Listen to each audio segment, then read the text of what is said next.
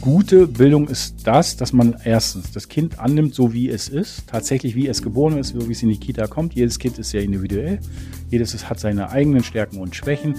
Und wenn man das mit dieser Situation so startet, dann wird das Kindes individuelle Bildungsangebot tatsächlich auch angeboten, hergestellt und die Kernkompetenz Stärke und Erwerb, um platt ausgedrückt fit für den Schulalltag zu sein. Darum geht es ja dann mittelbar ähm, zu ermöglichen. Ich glaube, das ist gute Bildungsarbeit.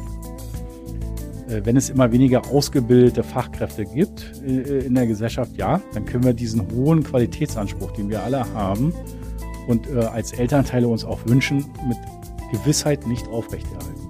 Das heißt, äh, wir werden uns verschlechtern. Auf dem Weg sind wir mittlerweile. Wir müssen das Schülerpraktikum interessant machen und sagen, guck mal, lieber Schüler, da gibt es vielleicht eine Chance, eine Möglichkeit für dich. Wir müssen kleingetaktet nach und nach sie einbinden. Wir müssen sie halt begleiten und wir müssen sagen, äh, es gibt Möglichkeiten und Chancen für dich, äh, tatsächlich äh, diesen Beruf wahrzunehmen. Es ist ein toller Beruf, es ist ein ehrenwerter Beruf und da hast du ganz viele Gestaltungsmöglichkeiten. Und zwar sind wir eben nicht Bastelonkel, Basteltanten und sonstiges, sondern wir sind sehr vielfältig. Das Land Berlin muss endlich seine Hausaufgaben machen. Es muss die Verwaltungsassistenten, Verwaltungskräfte zur Entlastung der pädagogischen Arbeit tatsächlich finanzieren und zur Verfügung stellen, damit unsere Mitarbeiter am Kind arbeiten und nicht an der Excel-Tapete. Hallo und herzlich willkommen zurück bei Herr Fechner Lied zum Gespräch. Mein Name ist Marco Fechner und ich habe mir heute eingeladen den Herrn Lars Bekeschi vom Verband der kleinen und mittleren Kita-Träger in Berlin. Herzlich willkommen, Herr Bekeschi. Vielen Dank für die Einladung. Ebenfalls herzlich willkommen, weil Sie sind ja auch bei uns zu Gast. Sozusagen, Sie haben sich den Weg genommen oder auf sich genommen und sind zu uns gekommen. Das freut mich. Exakt, das ist sehr schön. Straße. Äh, und äh, ja, der Verband der kleinen und mittelgroßen Kita-Träger, VKMK genannt. Moment, Moment, dann, nein, nein, nein, alles gut, äh, das gehört dazu. Das ist das, ist das Leben. Äh, und zwar dahingehend, es ist ein komplizierter Name und es passiert allen. Mhm. Deswegen mhm. ist es gut, weil okay. jeder assoziiert genau eigentlich letztlich das Richtige mit, aber der Name ist schon ein Thema für sich. Alles klar. Ähm, dann frage ich doch einfach mal ganz, ganz, äh, ganz naiv. Was ist der VKMK? Was machen Sie und warum? Das Warum und was machen wir, ist leicht beantwortet. Und zwar sind wir eine, ein Berufsverband, der äh, Sozialunternehmer und Unternehmerinnen in Berlin die Kitas äh, sozusagen anbieten, betreiben und sozusagen für die vielfältige Bildung mit sorgen. Äh, bunter Haufen dahingehend, dass wir wirklich äh, alles verortet finden. Also ob es die Klangschalenkita ist, ob es die trilinguale Kita, die bilinguale Kita ist oder ob es klassische Montessori-Ansätze oder sonstiges äh, wirklich ist. Also sehr vielfältig, sehr bunt. All das wird angeboten in allen Kiezen in Berlin. Und äh, warum gibt es uns? Weil diese besondere Personengruppe, die sich seinerzeit auf den Weg gemacht hat, Kitas zu gründen. Das waren meistens Elternteile, äh, viele Elternteile, die gesagt haben, ich brauche einen Platz für meinen, meinen Sohn, für meine Tochter und sind Kita-Gründer geworden und sind da reingewachsen und haben festgestellt, dass sie in den bestehenden Strukturen keinen Widerhall, kein Gehör gefunden haben und haben gesagt, das können wir besser, das wollen wir anders machen. Wir wollen gezielt für unsere Themen, für unsere Interessenslagen werben und deswegen gibt es seit 2014 den VKMK, den Verband der kleinen und mittelgroßen Kita-Träger. Okay. Wie, wie viele Kitas und wie viele Träger vertreten Sie? Es sind 95 Träger. Äh, teilweise sind wir auch deutschlandweit aktiv. Mhm. Äh, äh, teilweise sind da auch Hortträger mit dabei oder sogar Schulträger. Aber hier in Berlin vor Ort sind es über 220 Einrichtungen. Ich müsste jetzt wieder nachgucken, sind es wieder zwei dazugekommen. Also müssten es rein theoretisch 222 sein. Da muss man mal wieder gucken. Äh, es sind über 10.000 Kita-Plätze in der Betreuung. Und wenn man das jetzt in, ein, in eine Relation setzen will, da bin ich auch mal ganz ehrlich, wir sind so wie im politischen Rahmen die kleine 5% Partei, sind wir halt auch in dem Bereich äh, zu verorten. Also wir vertreten ungefähr 5 bis 7 Prozent aller Kita-Plätze. Okay. Ähm, mich würde mal interessieren, also mal so als ganz grundsätzliche Frage zum Beginn. Mag vielleicht ungewöhnlich klingen für jemanden, der selber, also in meinem Fall, äh, in den letzten zehn Jahren zwei Kinder durch die Kita gebracht hat. Ähm, aber ich würde die Frage ganz gerne mal grundsätzlich stellen, weil ich bin mir nicht sicher, ob, ob, äh, ob es dazu eine einheitliche Lesart gibt. Was ist die Aufgabe von Kitas? Was ist die Aufgabe von Kitas? Eine gute Frage dahingehend, weil Bildung fängt ja ab dem ersten Tag an, ab der Geburt mhm. des Kindes, äh, im Elternhaus, im elterlichen Kontext.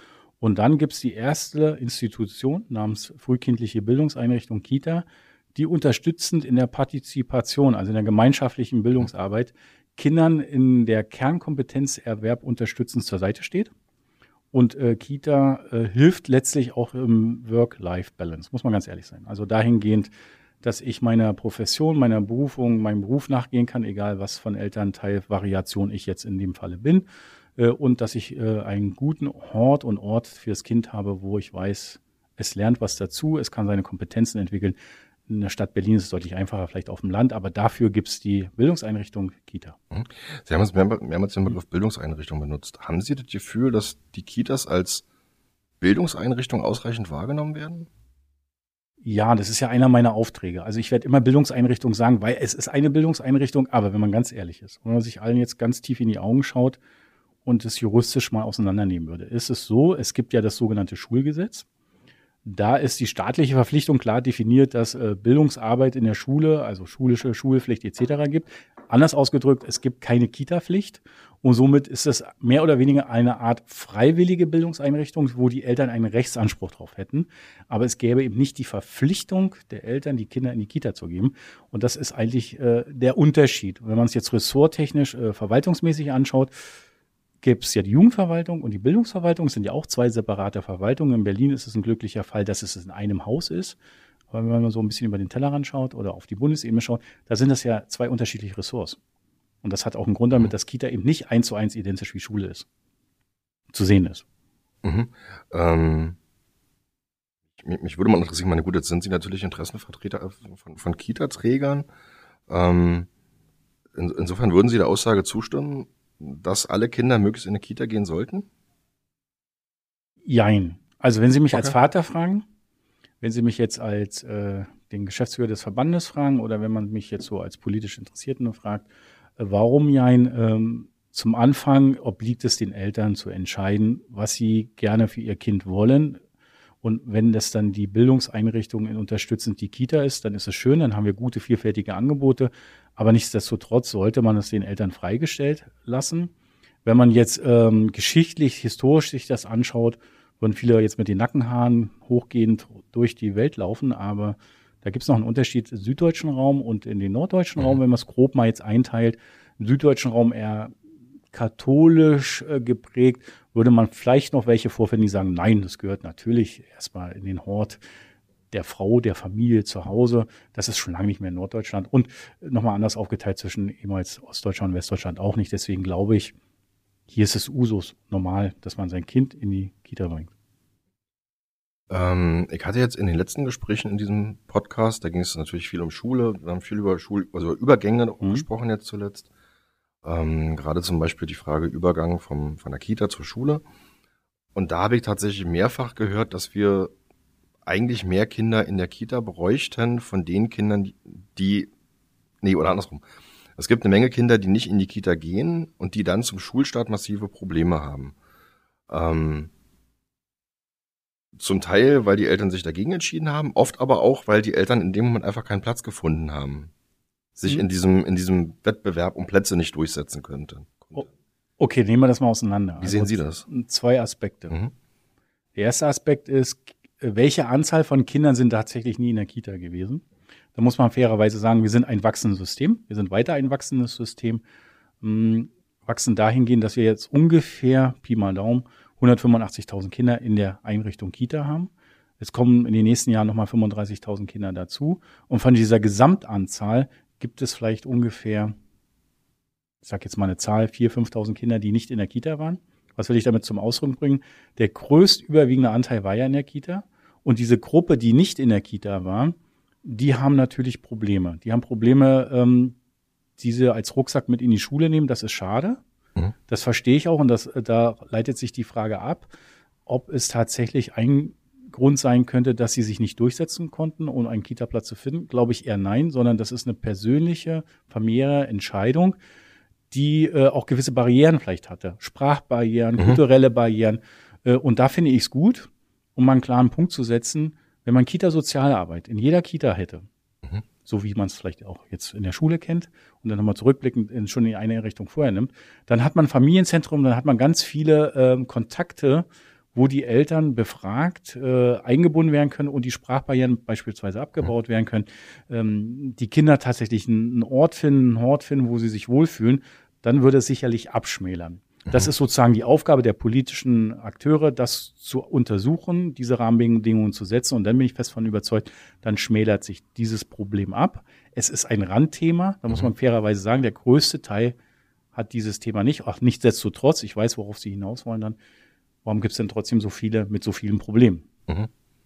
So, äh, da muss man dann wieder ranschauen. Vielleicht ist ähm, das ein Thema, gibt es äh, zu wenig Personal? Gibt es vielleicht doch noch Besserungsmöglichkeiten äh, in dem Bildungsangebot? Das denke mhm. ich ja. Mhm. Und da wären wir schon mitten in der Tiefe drin, äh, was mittelbare pädagogische Arbeit angeht, was, äh, was äh, den Quereinstieg, also welche Professionen, welche Menschen kommen in die Kita und machen, sind Fachkraft pädagogisch ausgebildet. All diese Themen müsste man dann besprechen. Da, da, da kommen wir nochmal drauf zurück tatsächlich. Mhm. Also ich habe ein bisschen weiter hinten mhm. in meiner, in meiner äh, Liste. ähm, aber vielleicht nochmal den, den Punkt aufmachen. Was ist denn, was ist denn gute frühkindliche Bildung? Das ist eine wirklich äh, berechtigt schlaue Frage dahingehend, weil jeder was anderes darunter subsumiert. Genau. Ähm, gute Bildung ist das, dass man erstens das Kind annimmt, so wie es ist, tatsächlich wie es geboren ist, so wie mhm. es in die Kita kommt. Jedes Kind ist sehr individuell. Jedes hat seine eigenen Stärken und Schwächen.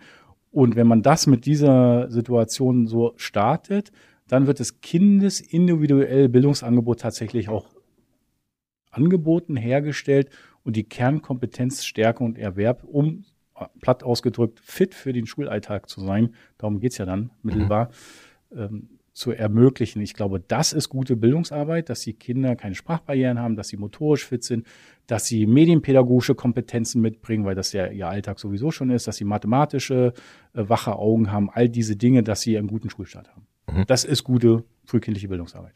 Okay. Wie kann das gelingen oder was, was würden Sie sagen als, als Verband? Was, was brauchen Sie dafür? Wir brauchen zwei Dinge. Einmal Beinfreiheit für das, was wir tun täglich. Beinfreiheit im Sinne von der, von der Verwaltung her. Das, äh, äh das zu enge Einschnüren seitens der Verwaltung ist äh, mancher Hinsicht ein Problem. Es gibt eine Aufsichtsbehörde, gut, dass sie da ist, ist auch richtig, dass sie da ist, um manche Dinge zu analysieren aber manchmal wird deutlich übers Ziel hinausgeschossen. Was heißt das? Äh, äh, konkrete Beispiele sind jetzt äh, in der letzten Zeit gewesen, pandemiebedingt. Äh, da, Corona-bedingt, Kita auf, zu, äh, mhm. Pädagogen sind erkrankt, nicht erkrankt, wir haben zu wenig Pädagogen, sollen wir die Kita offen halten, sollen wir sie nicht offen halten? Da gibt es doch sehr unterschiedliche Einschätzungen, äh, was sozusagen der Klassiker ist, äh, Randbetreuung, also früh und abends. Mhm. Ähm, brauche ich da zwei vollwertige Fachkräfte, um die Betreuung der Randzeiten zu organisieren, oder kann ich das in diesem Falle vielleicht mit einer Kraft und einer Auszubildenden im dritten Lehrjahr organisieren. Ja, nein, da ist sich die Aufsichtsbehörde, Kita-Aufsicht manchmal nicht einig. Mhm. Und es gibt dann unterschiedliche Lesarten. Das sind so, wo ich meine mit Beinfreiheit. Das ist manchmal hilfreicher, dass man ein bisschen mehr selber autonom entscheiden kann. Der zweite Bereich ist, ähm, das ist die Wertschätzungskomponente auf der öffentlichen Wahrnehmungsebene, mhm. dass das eine Bildungseinrichtung, eine Bildungseinstätte ist, die identisch zur Schule zu sehen ist in der An im Anerkenntnis, was die Pädagogen angeht. Das ist der Wunsch der Pädagogen, das ist unser Wunsch. Der zweite Punkt ist, wir brauchen gute finanzielle Rahmenbedingungen. Und da äh, ist es ein Riesenthema immer wieder. Kita ist unterfinanziert. Unterfinanziert mhm. dahingehend, dass wir ein besonderes System haben, dass wir eben nicht zu 100 Prozent voll ausfinanziert sind, sondern dass wir als freie Träger nur einen gewissen Anteil bekommen und den Rest sollen wir selber erwirtschaften, aber da werden ganz kleine und feste, enge Margen gesetzt und die sind jetzt in der jetzigen Zeit nicht mehr tragfähig. Womit, womit, mal so. womit erwirtschaften Sie das dann, die Differenz? Also mit, mit Elternbeiträgen oder was? was ja, ich weiß, worauf Sie hinaus waren. Ja, es gibt natürlich, ähm, die klassischen Elternbeiträge gibt es im Land Berlin nicht, weil wir mhm. sind ein gutscheinfinanziertes System. Also ja, jeder, der ein genau. Kind hat, bekommt ja einen Gutschein über das Jugendamt äh, mhm. zugestellt, darf dann den abgeben. Wir reichen ihn bei der Senatsverwaltung ein und bekommen dafür Geld. Äh, von den Geldern wird aber nicht 100 Prozent, sondern äh, auf dem Papier heißt es 95 Prozent bekommen. Und jetzt, wenn man nur auf dem Papier die 5 Prozent Differenz nehmen, müssen wir 5 Prozent selbst erwirtschaften und die kommen dann entweder zustande, dass man klug einkauft, kluge, äh, günstige Rahmenbedingungen schafft, Ressourcenoptimierung schafft, also zum Beispiel Verwaltungsprozesse optimiert, all solche Dinge, um diese fünf Prozent zu erwirtschaften. Also Sie, Sie sparen quasi im Betrieb ein an Ausgaben. Völlig richtig. Einer da, einerseits da Einsparmaßnahmen zu generieren oder man kann gewisse indirekte Querfinanzierung machen, wenn man mehrere Einrichtungen hat, was den Overhead angeht, Verwaltung, äh, mhm. Essensherstellung, all solche Dinge. So, das ist die Wahrheit dahinter. Ähm, das gehört dazu. Zweitens, und das wird dann die Frage sein, weil jetzt höre ich schon welche laut rufen, ist natürlich die Situation, ja, es gibt auch Zusatzleistungen, pädagogische Zusatzleistungen, mhm. die kosten Geld. Die sind gesetzlich äh, vordefiniert, dass sie nur maximal 90 Euro in Gesamtheit kosten dürfen. Dazu muss man aber 60 Euro schon mal abziehen fürs Essen. Nee, andersrum. 30 Euro abziehen für äh, Vespa und Frühstück, Entschuldigung, und 60 mhm. Euro kann man pädagogische Arbeit äh, mit einrechnen. Das ist so gesetzlich definiert die Obergrenze. Das ist diskutabel, aber momentan ist es so. Und das ist freiwillig für die Eltern. Also die haben trotzdem Kita-Platz mhm. und das andere ist freiwillig. Aber äh, das ist mir immer wichtig, nach außen gerichtet, jeder in Berlin muss wissen, dass Kita nicht gratis ist. Kostenfrei heißt nicht kostenlos. Das muss man immer wieder mhm. wissen. Einer bezahlt zum Schluss immer die Zeche. Mhm. Die Frage ist, wer? Was wäre Ihre, Ihr Wunsch da, Ihre Forderung? Wunschforderung, äh, ganz ehrlich, äh, wir können jetzt rufen, wir wollen mehr Geld. Wird in der jetzigen Situation nicht funktionieren. Wir wollen eine angemessene Finanzierung. Angemessen bedeutet dahingehend, man muss sich ehrlich tief in die Augen schauen und gucken, wie ist das Kita-System tatsächlich, tatsächlich finanziell aufgestellt. Mhm. Äh, da gibt es sehr viele unterschiedliche Faktoren, äh, was Personal angeht, pädagogische Kosten und Fixkosten, Raummiete, Nicht-Raummiete, all diese großen Dinge, Stromkosten, jeder wird es kennen. Äh, das muss man ehrlich fairerweise analysieren. Und wenn man dann auf einen klaren Level gekommen ist, dann sind wir gerne bereit, fünf Prozent selber zu tragen und zu erwirtschaften. Aber wir sind tatsächlich ja bei 30 Prozent. Wir müssen 30 Prozent erwirtschaften. Und mhm. da werden die Probleme größer. Also diese Differenz von 30 Prozent Unterfinanzierung auf die tatsächlichen 5 Prozent auf dem Papier zu kommen. Das wäre ein ehrenwertes Ziel, das wäre ein ehrliches Ziel und da sind wir gerne bereit, das mitzutragen. Nur das bedeutet im Umkehrschluss, entweder zahlt der Steuerzahler mehr Geld, mhm. also wir als Gemeinschaft, oder zweiter Punkt, die Eltern zahlen wieder mehr. Das wird politisch sehr fragwürdig sein, ob man es durchsetzen kann. Aber das meine ich, irgendjemand muss die Zeche zahlen. Entweder Steuerzahler in der mhm. Allgemeinheit, die Eltern tatsächlich, die es hier reinbringen, oder es gibt die Vielfalt nicht, muss man ganz ehrlich sagen. Wie groß sind diese Kitas? Die Sie, die Sie vertreten? Also wie viele Kinder sind da in so einer Einrichtung? Sehr unterschiedlich. Also sehr unterschiedlich. Gut, die Gruppengrößen sind ja vordefiniert, was gesetzlich möglich ist, aber mhm. äh, wir haben Einrichtungen, da gibt es zwei, drei äh, Gruppen. Mhm. Ähm, wir haben äh, ein, also wir haben mehrere Einrichtungen. Also unser typischer Fallanträger ist hat vier bis fünf Einrichtungen und hat dann so ungefähr 120, 150 Kinder, die in dem gesamten Trägersystem, Kita-Träger gleich, ne? also der ja. Träger, die Rechtsform sozusagen, die dahinter steht. Hm, das ist so unser typischer Fall. Wir haben einen Ausreißer nach ganz oben, mhm. heißt zum Beispiel, dass wir einen Träger haben, der äh, nahezu 1000 Kinderplätze äh, hat in der Betreuung. Aber wir haben auch den typischen kleineren Träger, der nur zwei Gruppen hat. Das äh, ist das, ist, was ich mit Vielfalt meinte, also sehr mhm. unterschiedlich. Ähm, die sind aber da und alle diese Träger, die kleinen und mittelgroßen, haben alle dieselben Herausforderungen, dieselben Themen. Deswegen gibt es uns ja. Würden wir ganz kurz einen Themensprung machen. Gerne. Da wir dann nochmal drauf zurückkommen. Sie hatten vorhin, als wir hier saßen und ich man, die Sachen hier aufgebaut habe, ähm, sprachen Sie von Kleingartenkitas. Ja. Vielleicht können Sie das mal ganz kurz erklären. Ich fand das spannend. Da greifen wir jetzt ein bisschen vor. Also, aber machen wir gerne. Äh, äh wenn man schon drüber spricht, dann kann man es ja auch äh, übers Mikrofon besprechen. Und zwar ist es eine zusätzliche Idee, die es in der Landschaft gibt. Also Vielfalt bedeutet ja auch zu gucken, welche Ressourcen haben wir denn als Gesellschaft derzeit, welche Möglichkeiten haben wir und welche Bildungsangebote kann man schaffen. Und es gibt ja die äh, Waldkita, mhm. es gibt die äh, Kita, die äh, Tierpädagogik Schwerpunkte machen, also wirklich alle vielfältigen Situationen. Und einer dieser Facetten kann in Berlin auch die sogenannte Kleingartenkita sein. Warum? Es gibt ganz viele Kleingartenanlagen in Berlin. Die sind recht deutlich mal zentral gelegen, also im ganzen Stadtbild verteilt. Und äh, die haben einen äh, gewissen Vorteil. Sie sind ein funktionierender Sozialraum. Mhm. Sie können aber ein besserer Sozialraum sein, dahingehend, wenn Kinder dabei sind, dann ist das lebhaft dann ist es tagsüber belebt, mhm. dann ist äh, so belebt. So kann man klassisch, stellt man sich vor, das sind die älteren Herrschaften, die früh mal angefangen haben, eine Laumpieperanlage, Kleingartenanlage, Schrebergartenanlage, egal wie man es nennt, aber jeder weiß, was dahinter steckt. Die haben eine klare Parzelle und dann werden die Pflanzen da angepflanzt und dann ist Friede, Freude, Eierkuchen, wie man so schön sagte. So. Oder strenge Regeln, so. Aber mhm. das kann man ja aufbrechen, weil diese Kleingartenanlagen haben ja auch äh, wirtschaftliche Herausforderungen. Und zwar müssen die ja bestehen bleiben, sie müssen Pächter finden, sie müssen ihr Vereinsheim aufrechterhalten und da kann eine Win-Win-Lösung geschaffen werden. Ja. Einmalseits für, für die Kinder, naturnahe Bildungskonzepte, Bildungskonzepte, Nachhaltigkeit, was Umwelt äh, angeht, Bildung mit Nachhaltigkeitsfaktoren. Äh, die lernen auch, wie, wie so eine Tomate wächst, entsteht, wie lange man sie hegen und pflegen muss, bis man sie ernten kann und dann tatsächlich auch einen Teller hat. Klassische, ne? Spaghetti mit äh, Tomatensoße.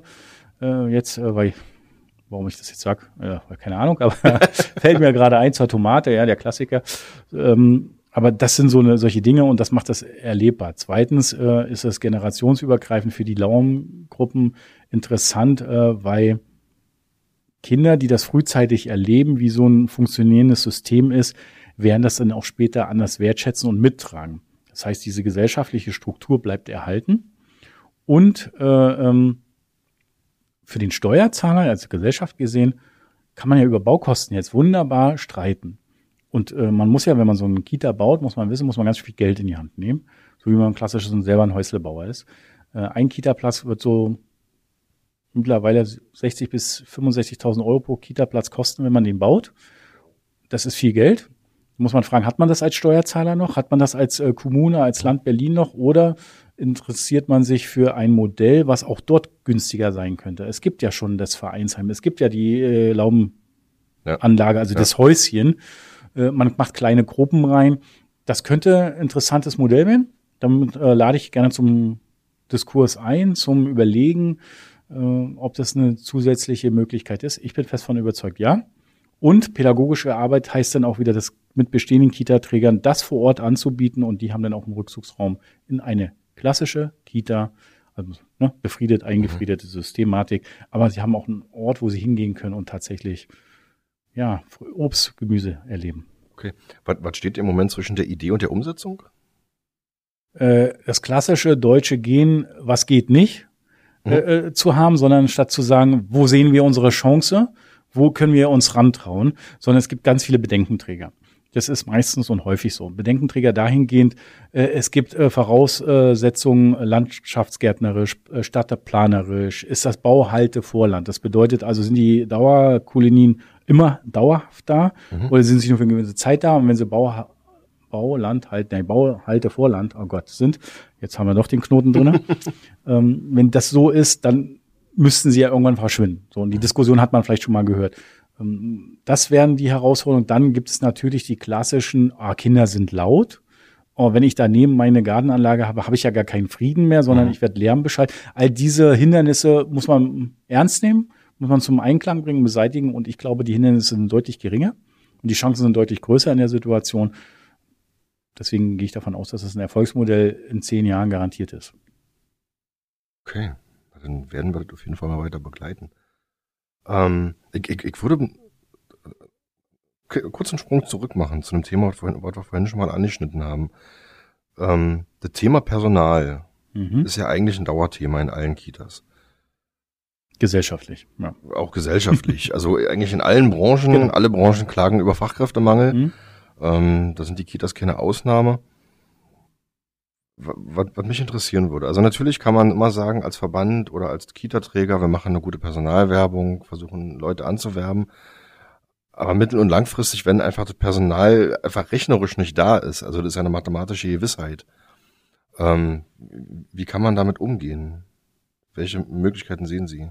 Also das ist ja einer meiner Aufgaben, die ich tatsächlich auch täglich mache. Äh, man muss mit der Wahrheit operieren und man muss den Leuten auch die Wahrheit tatsächlich präsentieren. Die tut dann halt auch weh.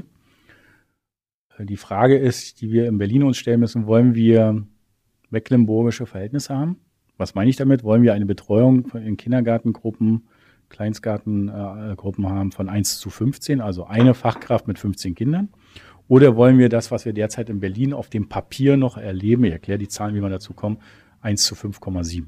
Also eine Fachkraft mit 5,7 Kindern ist schön, dann also ein 5,7. Kind ist immer schön, aber das ist statistisch errechnet. Was heißt das denn? Das heißt über den Tag verteilt, wie viel Fachpersonal ist mit dem Kind beschäftigt. Mhm. Äh, wenn es immer weniger ausgebildete Fachkräfte gibt äh, in der Gesellschaft, ja, dann können wir diesen hohen Qualitätsanspruch, den wir alle haben und äh, als Elternteile uns auch wünschen, mit Gewissheit nicht aufrechterhalten. Das heißt, wir werden uns verschlechtern. Auf dem Weg sind wir mittlerweile, weil wir hohe Belastungen, hohe Ausfallsquoten haben bei den Pädagogen.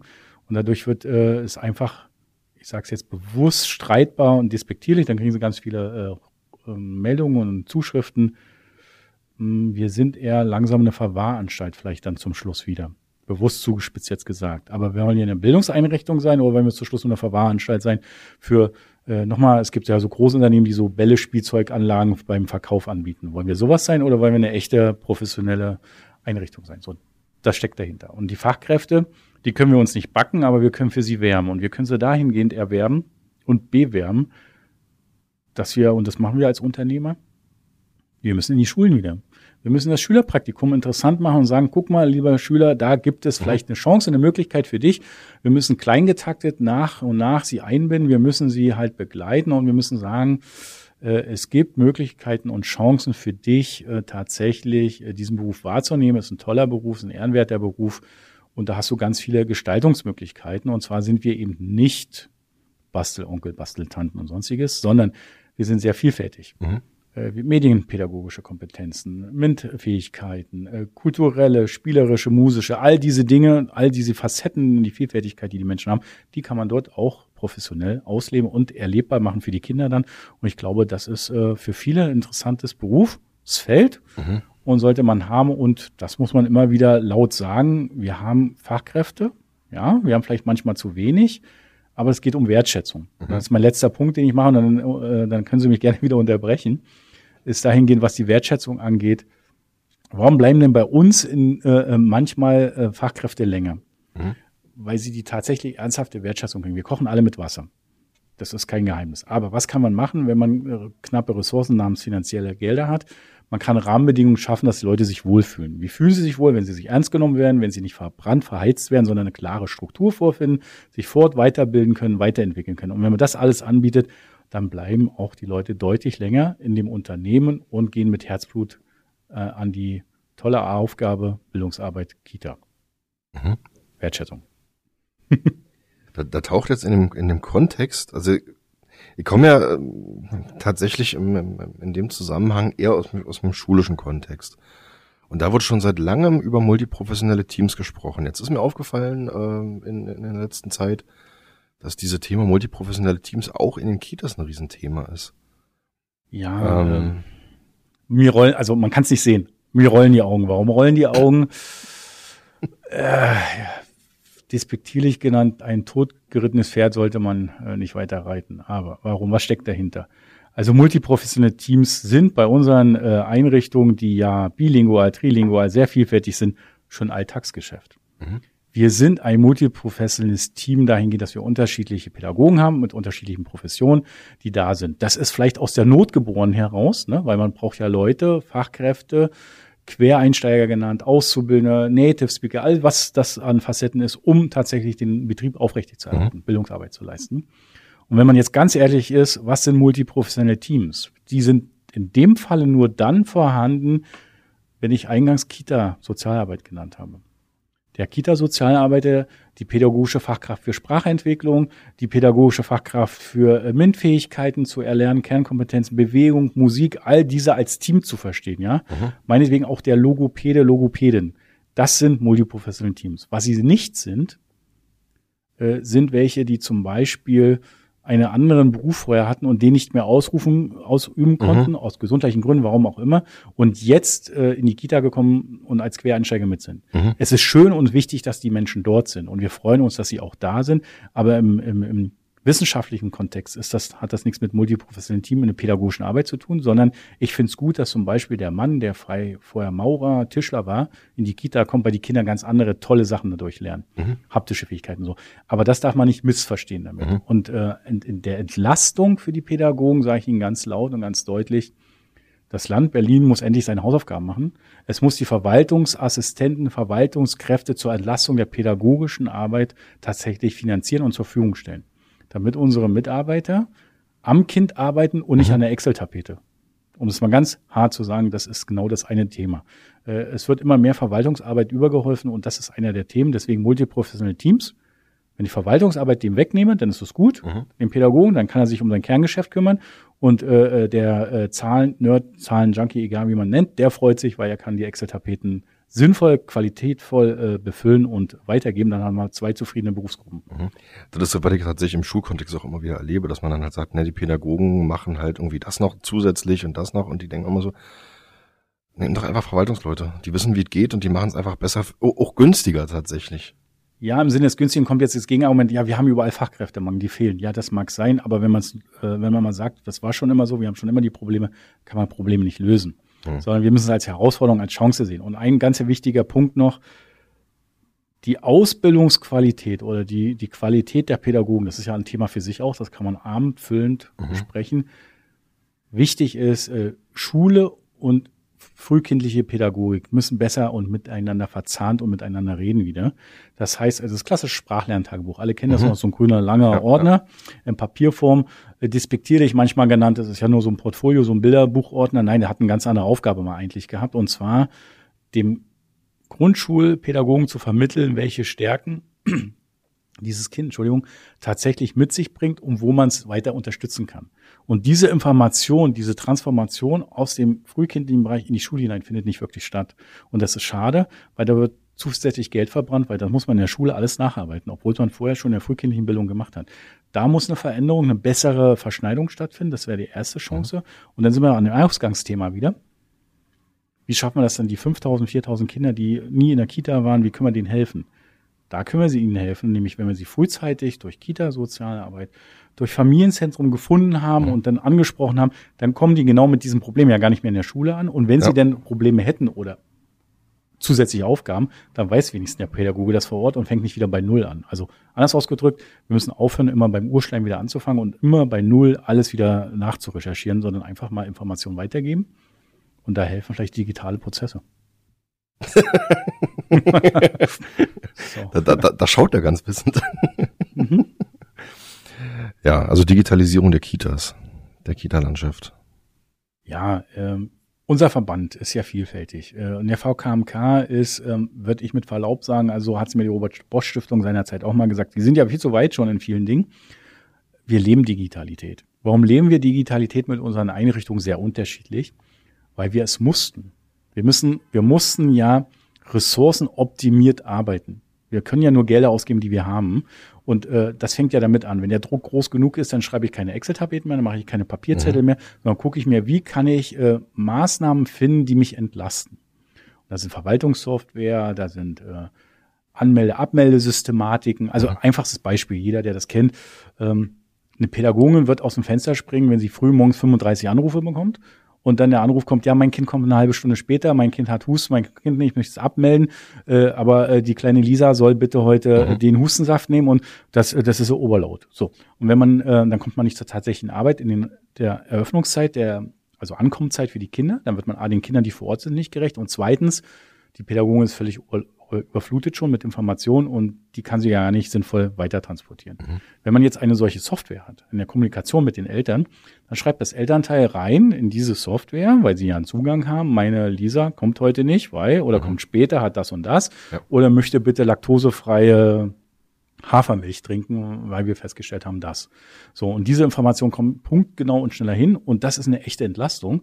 Dann kann man pädagogische Arbeit nämlich mit den Kindern vor Ort schon mal sagen, Mensch, wie war dein Tag? Schön, dass du angekommen bist. Was hast du denn so erlebt? Das hat was mit Qualität in der Bildungsarbeit mhm. zu tun. Einfaches Beispiel. Zweite Beispiel ist, ähm, ich will ja als äh, Unternehmer wissen, ähm, wie viel Stunden hat zum Beispiel mein Mitarbeiter tatsächlich vor Ort gearbeitet, weil ich gesetzlich dazu verpflichtet bin, um dir das auch zu sagen. Und dann kann ich mit so einer Software recht schnell mhm. draufdrücken und sagen, hier gucke, so sieht's aus. Du hast so und so viele Urlaubstage schon genommen, so viele Urlaubstage hast noch frei. Das ja. meinen wir damit. Das ist eine Komponente. Zweite Komponente, und das ist die wichtigere, ist, machen wir uns doch nichts vor. Kinder, sobald sie geboren sind, finden das doch total spannend und sehen, was haben denn die Erwachsenen da immer für komische Geräte in der Hand? Im Ohr, am Ohr, wo gucken die denn immer drauf, ja, wenn man U-Bahn, S-Bahn, was weiß ich fährt, äh, namens Smartphone. Und das möchte ich auch haben. Das muss ja was ganz Tolles sein und das will ich ja als Kind auch haben. Und wenn ich das als Kind auch haben will, heißt das für mich, ich muss das nicht im Unterricht in der vierten, fünften Klasse anfangen zu bearbeiten, pädagogisch, äh, Medienkompetenzen zu entwickeln, sondern schon in der frühkindlichen Bildung.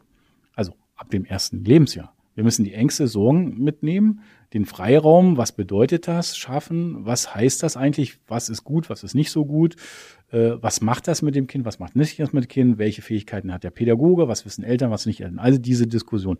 Das ist auch Digitalität und Digitalisierung und wir leben in einer digitalisierten Welt.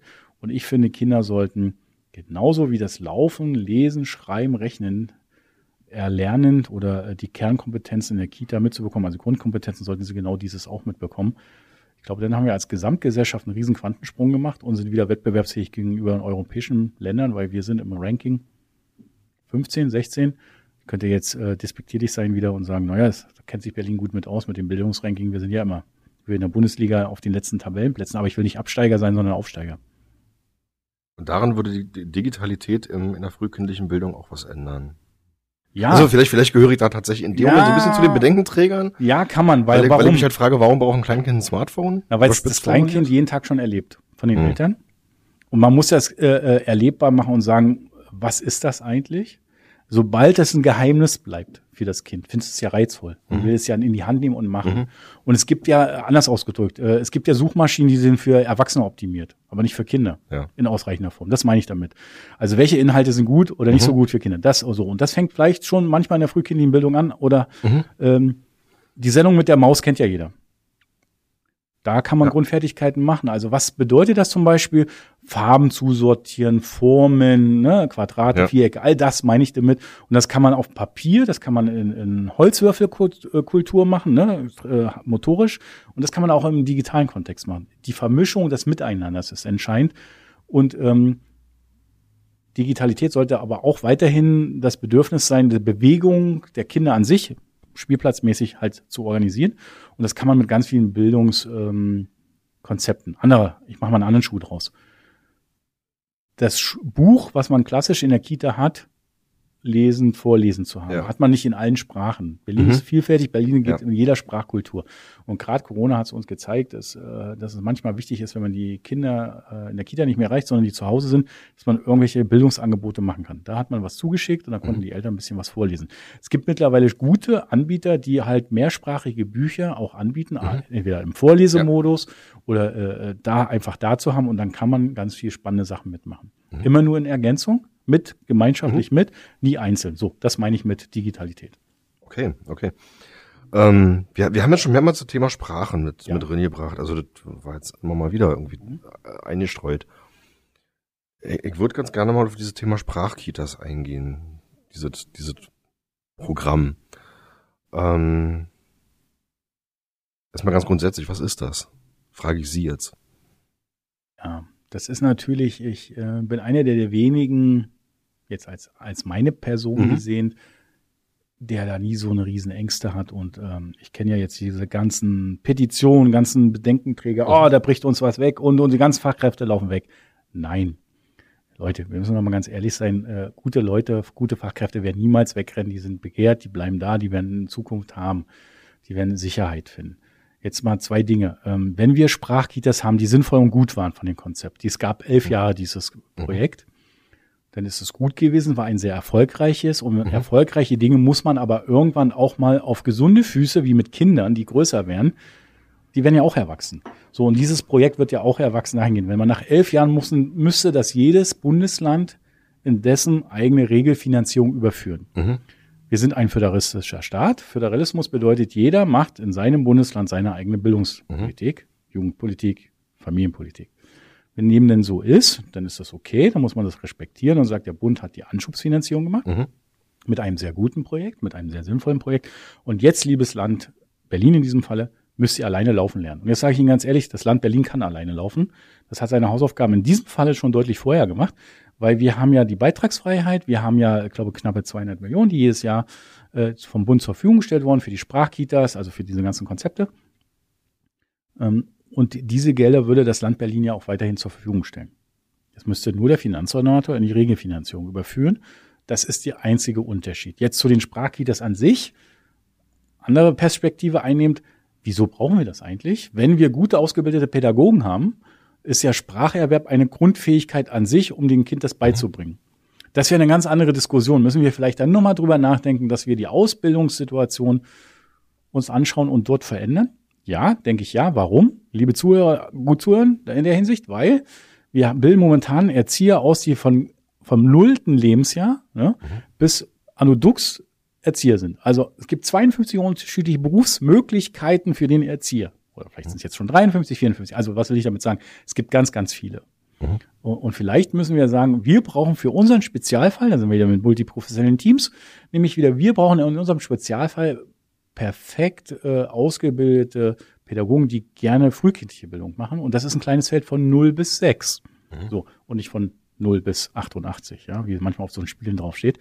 Das meine ich damit so. Das, äh, deswegen. Und dann glaube ich auch, dann ist die Sprachkompetenz im multiprofessionellen Teams eine Selbstverständlichkeit, dann hat man die wieder. Jetzt anders ausgedrückt, die Sprachkitas werden nur anders genannt, werden nicht verschwinden. Der Bund macht ja sicher, hat jetzt die Hausaufgaben gemacht, mhm. entwickelt das gute Kita-Gesetz äh, um in ein ähm, Qualitätsentwicklungsgesetz.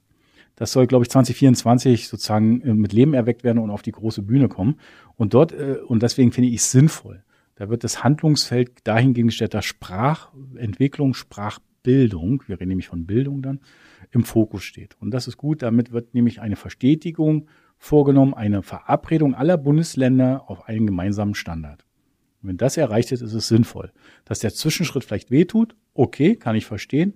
Aber wir sollten nicht mit dem falschen Trommel momentan trommeln, sondern wir sollten gucken, was sind unsere Chancen daraus, dass die Kommunikation vielleicht unglücklich gelaufen ist, kann ich verstehen, aber ich glaube, wir sollten da kein politisches Schlachtfeld draus machen, sondern tatsächlich die Mehrwerte nutzen und ähm, reflektiert schauen, was war gut, was war nicht so gut und wie kann man es wieder besser machen. Ich hoffe, ich habe damit ein bisschen beantworten können. Sie sprachen vorhin neben dem Spracherwerb auch von MINT-Kompetenzen. Ja.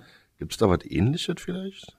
Ja, natürlich gibt es das ja. schon lange Haus der kleinen Forscher als Beispiel. Mhm. Es gibt noch auch, äh, jetzt machen wir doch ein bisschen Produktwerbung, wenn wir Haus der kleinen Forscher genannt haben, dann nennen wir auch noch die Haber Digitalwerkstatt zum Beispiel, die es hier in Berlin auch gibt. Ähm, dann gibt es noch ganz viele andere ähm, Anbieter, die viele Dinge an, äh, darbieten, die gut und richtig sind. Und das äh, unterstützt sozusagen die Grund, das Grundverständnis von Naturwissenschaft, von Mathematik. Was passiert eigentlich, wenn ich zum Beispiel einen Luftballon aufgeblasen habe? Warum kann der nach oben steigen? Helium-Thema. Oder warum hat man äh, eine Veränderung der Farbskala, ne? wenn man so ganz einfache, sinnvolle Projekte macht? Äh, und dafür ist es wichtig, weil Kinder sind neugierig. Und von 0 bis 6 sind die Kinder derart neugierig. Alles, was sie dort lernen, haben sie als guten Grundstock mit auf den Weg bekommen für ihre spätere Berufsschullaufbahn, wie auch immer. Das werden sie nie wieder verlieren. Und wenn man das einmal angepiekst hat schon, dass man feststellt, als Kind, Mensch, das sind tolle Sachen. Deswegen ist MINT genauso wichtig. Da muss keine Angst vor haben. Wir wollen nicht äh, 1 plus 1 und 2 plus 2 rechnende Kinder in die Schule mhm. geben, sondern wir wollen aber ein Verständnis für Mengenlehre, für Äpfel-Birnen-Unterschied. Das wollen wir gerne beibringen. Und dafür finde ich, ist es genauso wichtig, dass man solche Projekte, die gibt es zahlreich, tatsächlich auch weiterleben lässt. Im Alltag. Also wir sind eine, eine Bildungseinrichtung ist ja vielfältig. Inklusion, Integration, MINT, Sprache, Medienkompetenz, all dieses, das gehört alles dazu. Okay. Ähm, tatsächlich die vorletzte Frage. Sie sind äh, sehr prägnant mit den Antworten, stelle ich fest. Wir sind relativ gut in der Zeit. Ja. Ähm, was, was, was sind die, die, die Wünsche Ihres Verbandes jetzt für den bevorstehenden Winter? Verstehe. Ich, ich, ich stelle die Frage mal bewusst offen. Wir haben ja im Moment mehrere Themen. Ja, ich weiß. Also äh, wir werden nicht frieren, wir brauchen auch keine Heizsäcken und wir kaufen auch keine Heizradiatoren. Ähm, da bin ich mir ziemlich sicher. Also wir haben keine Wünsche, sondern wir haben eine Anspruchshaltung äh, und eine ganz klare Forderung. Und zwar erwarten wir, wie ich es eingangs gesagt habe, auskömmliche Finanzierung bedeutet aber auch die gesellschaftliche Ehrlichkeit. Also wenn uns allen Bildung, frühkindliche Bildung wirklich ganz wichtig ist, dass wir unsere Zukunft der Kinder sichern wollen, dann müssen wir da auch Geld in die Hand nehmen. Es kostet Geld. Das muss man einen ziemlich deutlich sagen. Jetzt haben wir ja alle gehört und gelernt, dass es ein 200 Milliarden Programm gibt, dass es 90 Milliarden für äh, ähm, die Strompreisbremse, Gaspreisbremse, Deckelung, Bremse, Deckelung etc. gibt. Das sind Zwischenschritte. Aber die Ehrlichkeit ist, was ich von der Senatsverwaltung erwarte, ist, wir trommeln seit letzten Herbst zu diesem Thema. Strompreisverteuerung. Wir trommeln seit letzten Herbst dazu, dass die Inflation ansteigt und wurden immer belächelt. Jetzt sind wir mittendrin und wir haben uns nicht gut vorbereitet. Und das ist immer wieder meine Kritik. Wenn wir frühzeitig darauf hinweisen, dann hätten wir gerne gute Lösungen. Gute Lösungen entstehen natürlich, ich weiß, politische Prozesse dauern ein bisschen weiter, aber die müssen ja auch irgendwann umgesetzt werden. Das heißt, Umkehrschluss, der Kita-Träger vor Ort braucht jetzt, um überleben zu können mit allen seinen vielfältigen Facetten und die Bildungsarbeit aufrechtzuerhalten, 300 Euro pro betreuten Kita-Platz um für 22, 21 die Teuerungsrate irgendwie abzufangen. Das heißt, die Lebensmittelpreise, das heißt ähm, Mindestlohnanstieg, das heißt äh, ähm, Energiekostensteigerung, all diese ganzen Themen darin stecken, mhm. um mal eine Zahl zu nennen. Und äh, er braucht auch die finanziellen Kapazitäten, um seinen Mitarbeitern auch was geben zu können, damit sie über den Winter kommen. Mhm. Wir wollen ja gemeinschaftlich über den Winter kommen. Was hilft mir, wenn ich einen schönen Baukörper habe, aber keine Erzieher mehr habe, keine Pädagogen mehr habe, weil sie äh, es nicht mehr können. Also diese Gemeinschaft, das muss mal eine klare Zahl sein. Das ist eine Erwartungshaltung und die erwarte ich auch, dass das tatsächlich dann gezahlt wird und nicht im Nimmerleinstag, auch nicht am 15.12. Warum 15.12.? Weil da soll ja angeblich der äh, Not-Nachtragsersatzhaushalt äh, nochmal beschlossen werden. Das ist zu spät, weil das heißt, dann werden wir erstmal im Januar 23. So, das sind unsere Erwartungshaltungen. Ähm, wir wollen keine Zusatzgeschenke oder besondere Sonderstellung, besondere Stellung, sondern wir wollen tatsächlich das, um für alle Eltern, deren Rechtsanspruch gerecht zu werden, Bildungsarbeit zu leisten. Zweiter Punkt, wir erwarten als Verband, dass äh, natürlich auch eine angemessene ähm, finanzielle Grundausstattung unserer Pädagogen da ist. Das ist natürlich ein ganz schwieriges Thema. Mhm. Wir sind ja Arbeitgeber einerseits. Dann ist das ein tarifrechtliches Thema, dann gibt es ja Tarifgemeinschaften, wird diskutiert. Aber ich äh, als Einzelperson glaube ich, äh, starke gewerkschaftliche Unterstützung der einzelnen Pädagogen ist jetzt sinnvoll, damit die auch gute Möglichkeiten haben. Da sind die Adressaten letztlich die unterschiedlichen Gewerkschaften, die es gibt, die müssen was für ihre Mitarbeiter tun.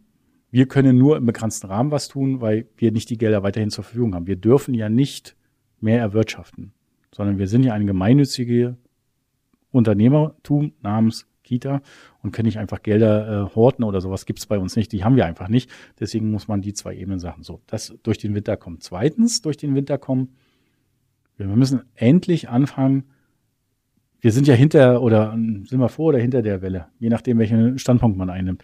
Aber wir hetzen dem nur hinterher. Wir müssen endlich mal wieder in die Planungsebene kommen.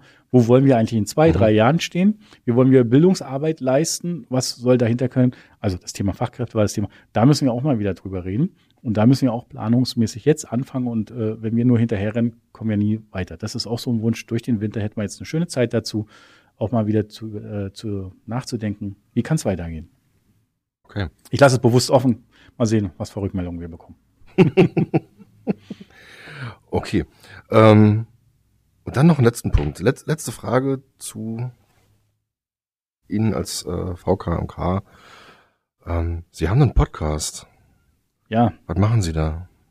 Also ja. auf, der, auf Ihrer Internetseite. Ja, wir haben den Postcard, Postcast Die Kita-Macher. Und zwar ist unsere Zielgruppe oder meine Zielgruppe in diesem Falle äh, weil ich als derjenige, als Geschäftsführer auch diesen Podcast äh, ähm, abmoderiere, moderiere, begleite. Wir setzen, wir wollen die Gemeinschaft, die Allgemeinheit äh, bewegen, sich mit dem Thema auseinanderzusetzen. Also unsere Zielgruppe sind nicht nur Fachkräfte namens Pädagogen, mhm. unsere Zielgruppe sind die Eltern, interessierte Kinder vielleicht schon, die ein bisschen größer, erwachsener sind, aber natürlich Verwaltung und Politik auch. Mhm. Wir wollen natürlich ein breites Forum schaffen für die Vielfältigkeit Ideen sammeln, was man alles machen kann. Das mhm. ist das Ziel.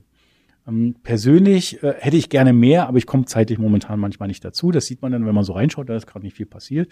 Wir haben ganz viele tolle Ideen. Ich habe auch ganz viel äh, auf Halde, aber ich muss das ja irgendwann mal einsteuern.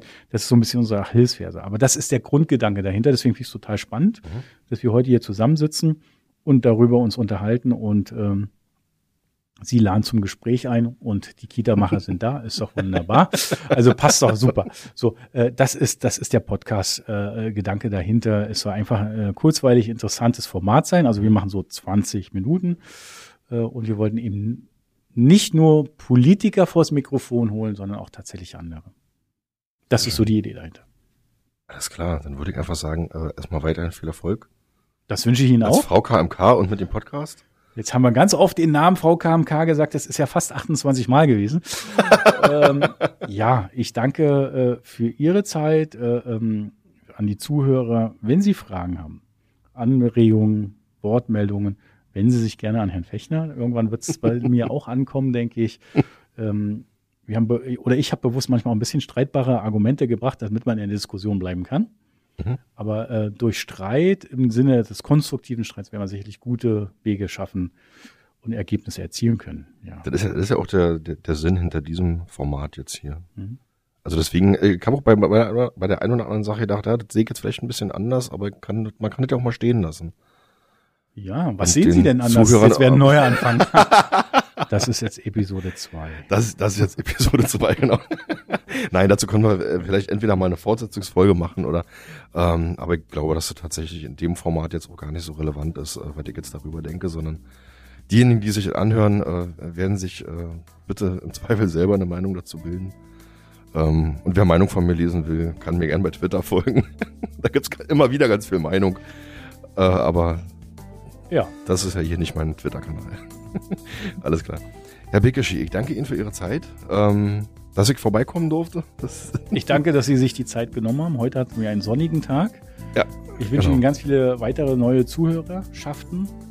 Gutes Gelingen, gute Gespräche, viele, die sich fürs Mikrofon bekommen. Mir hat es Spaß gemacht. Ich danke. Gleichfalls danke. Und dann bleibt mir, noch, bleibt mir nur noch das Wort an die Zuhörerinnen und Zuhörer zu richten. Einen schönen Tag noch und bis zur nächsten Folge vielleicht. Auf Wiederhören.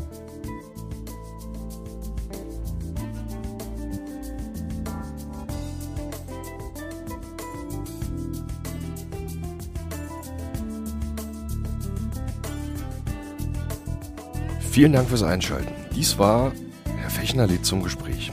Ich lade mir in diesem Podcast regelmäßig Menschen, die mit den Themen Bildung und Kultur zu tun haben, zum Gespräch ein, um herauszufinden, wer sie sind, was sie tun und was ihre Motivation ist. Alle weiteren Episoden dieses Podcasts finden sich unter marcofechner.de und auf gängigen Podcast-Plattformen. Die Musik für diesen Podcast stammt von frametracks.de. Vielen Dank.